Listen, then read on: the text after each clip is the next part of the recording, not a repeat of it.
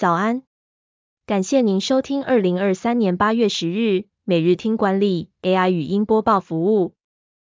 每天早上七点，用五分钟带您快速了解最受欢迎的商业新闻和职场话题。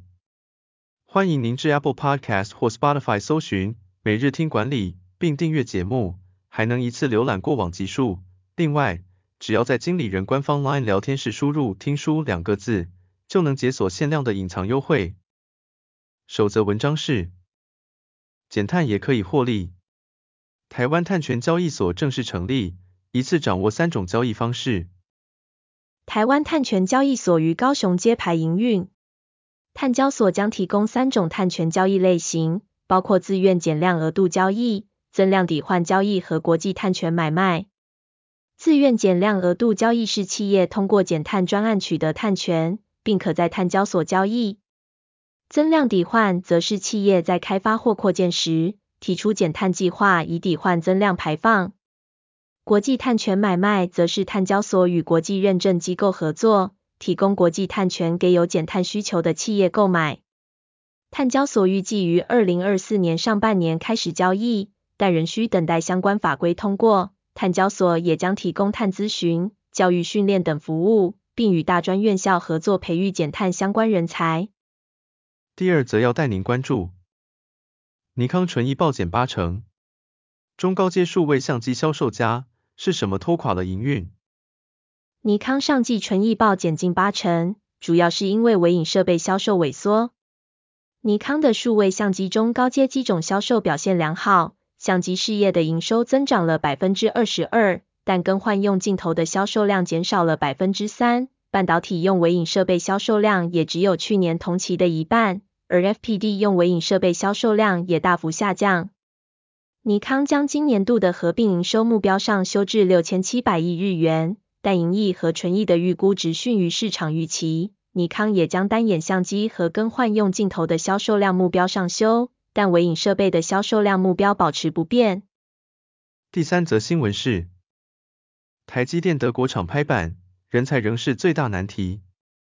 台积电盖几奈米厂，德国政府有什么补贴？台积电计划在德国德勒斯登设厂，并获得德国政府约五十亿欧元的补助。台积电德国厂预计生产二十八和四十奈米的制程，并专注于车用晶片市场。然而，德国的人才和供应链仍然是一个隐忧，台积电需要解决这些问题。德国经济研究所的研究显示，二零二一年六月至二零二二年六月期间，德国半导体产业面临六点二万的人力短缺。刘德英在股东会时透露，台积电正与德国努力解决人才供应的问题。此外，德国工会对于劳权的维护力道相较于美国更加强硬。未来台积电如何融合德国工作文化，也是重要考验之一。最后带您关注，公司里谁在风声城市 AI？BCG 调查显示，老板一头热，九成员工却未受过培训。BCG 最新研究显示，领导者对 AI 的乐观程度远高于基层员工，这反映了企业在采用生成式 AI 方面的困境。基层员工缺乏相关培训。而领导者则受过培训，并经常使用生成式 AI 工具。要改变工作方法，领导者必须帮助基层了解和接受 AI 技术，并让员工认同 AI 的重要性，也要让全体员工掌握对新科技的基础认识，以避免被竞争对手超越，或员工误用 AI 而造成损失。多数受访者认为 AI 的效益远大于风险，但相关管理机制仍未常态化融入工作流程。这是领导者需要重视的课题。企业应该设定游戏规则和奖惩机制，并检核使用 AI 工具的方法，以提高生产力并降低经营风险。感谢您收听，我们将持续改善 AI 的语音播报服务，也推荐您订阅经理人电子报，我们会将每日 AI 播报的文章寄送到您的信箱。再次感谢您，祝您有个美好的一天。